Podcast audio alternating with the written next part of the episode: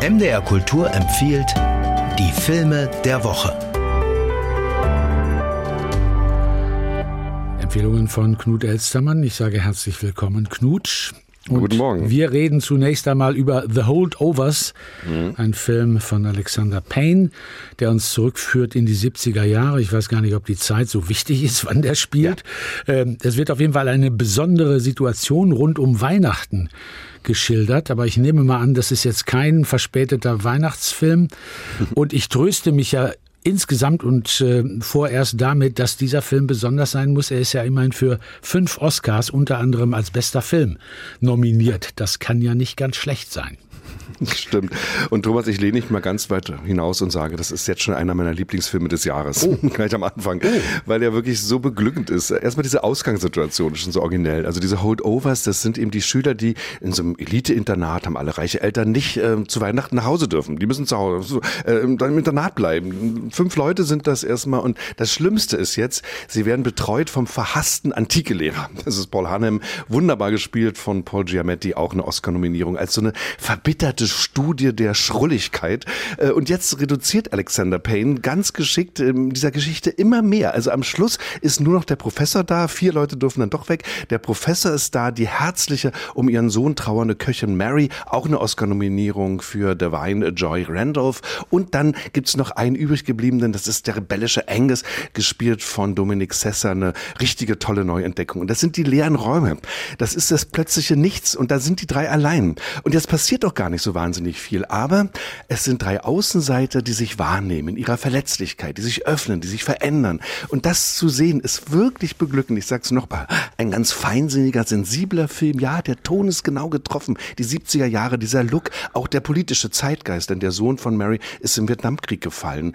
Ähm, das ist ein Film, der ganz genau ist und der außerdem noch finde ich, sehr unaufdringlich fragt, nach den großen Fragen, die uns natürlich heute auch beschäftigen, nach Erziehung, nach den bleibenden Werten. Also ich sag's mal so, das ist ja auch ein Film über Schule, da macht Sitzenbleiben einfach Spaß. Man will den sofort nochmal sehen.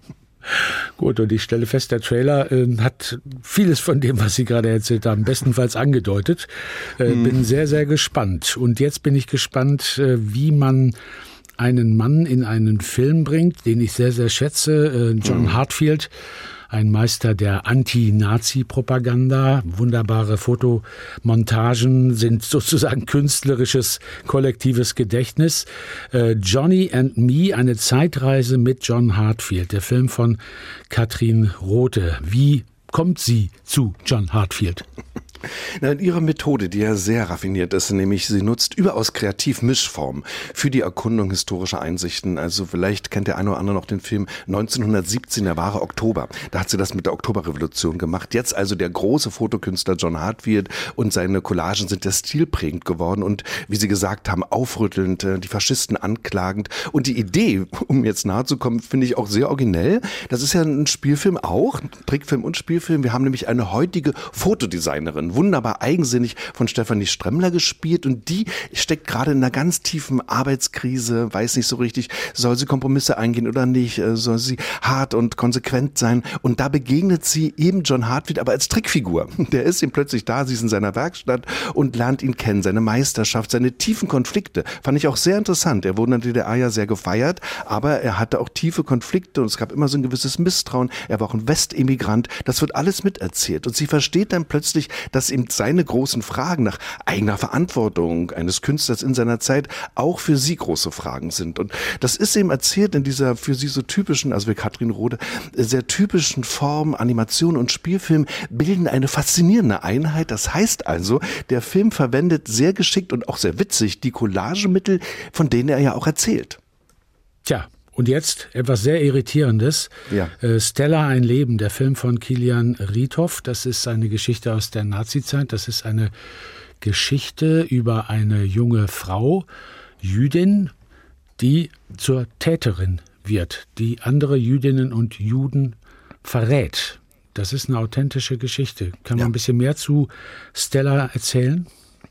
Es ist eine wahre Geschichte und es ist auch wirklich eine heikle Geschichte, darüber nachzudenken. Übrigens hat sie ja schon viele Leute angeregt. Es gibt mehrere Bücher, Filme, sogar eine Oper über sie. Eine sehr junge, schöne, blonde Frau, hier überzeugend gespielt, äh, mit so einer Eleganz, aber auch mit undurchdringlicher Kälte von Paula Bär. Und sie wurde von der Gestapo verhaftet, gefoltert und dann eben rekrutiert als sogenannte Greiferin. Gerade in Berlin lebten ja sehr viele Juden versteckt, die nannten sich selbst so die U-Boote.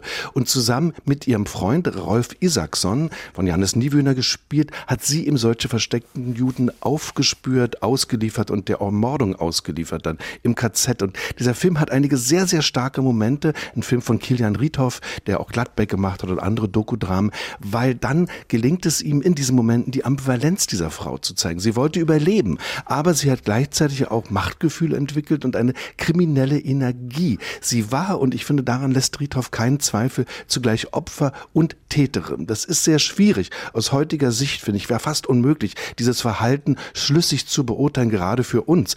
Aber ich finde, dass im Film immer genau diese Schwierigkeit spürbar ist. Das Rätsel Stella allerdings bleibt auch in diesem Film ungelöst. Ich fasse gerne zusammen. The Holdovers, der Film von Alexander Payne, ein großes Glück für Knut Elstermann. So begeistert habe ich ihn selten erlebt. Schon einer der Filme des Jahres. Bin sehr gespannt. Johnny and Me, eine Zeitreise mit John Hartfield, der Film von Katrin Rothe. Sehr spannende Geschichte, wunderbar mit verschiedensten Formen umgesetzt. Ebenfalls eine Empfehlung. Und auch Stella, ein Leben, der Film von Kilian Riethoff über das Schicksal der Stella Goldschlag. Empfehlung von Knut Elstermann. Ich sage herzlichen Dank. Ich danke. Wir haben auch längere Podcasts, Hörspiele und Features im Abo unter mdrkultur.de.